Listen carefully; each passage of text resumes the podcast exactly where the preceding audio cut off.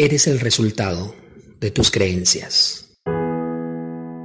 Hay cosas que son reales, pero son invisibles y a veces imperceptibles. Por ejemplo, el aire no lo vemos, pero podemos sentir sus efectos. Lo que vemos son sus efectos, no al aire, pero es real. Y si soltamos una manzana, pues esta caerá al piso. ¿Por qué? Por la fuerza de gravedad. Al igual que esto, ¿sabías que tus creencias no se ven pero ¿puedes percibir sus efectos?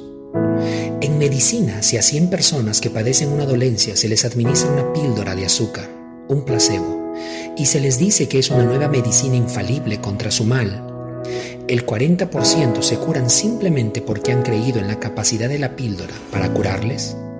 De la misma manera, tan pronto como se le dice a una persona que tiene una enfermedad incurable, su condición comienza a deteriorarse porque han creído que su enfermedad es incurable. Eres lo que piensas. ¿Cuál es la opinión que tienes de ti mismo o de las circunstancias que te rodean? Proverbios 23:7 dice, tal es el pensamiento en su corazón, tal es él. Así como tus acciones son el reflejo de tus creencias, tus creencias son la fuente de donde salen tus palabras. Mateo capítulo 15, verso 18 dice, pero lo que sale de la boca, del corazón sale y esto contamina al hombre.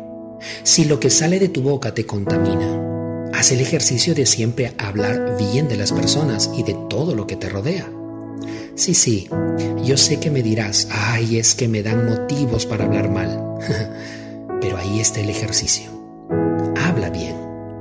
¿Sabías que el principal problema de la gente es que no cree? ¿Qué posibilidades tiene una persona si no cree?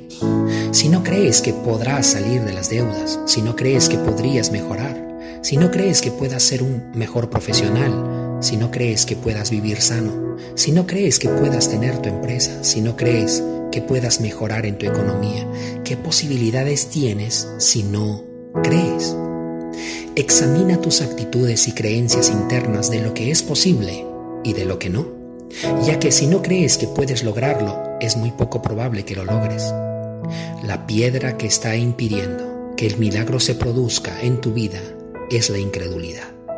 Es tiempo de creer que todo lo puedes en Cristo y que no hay nada imposible para el que cree.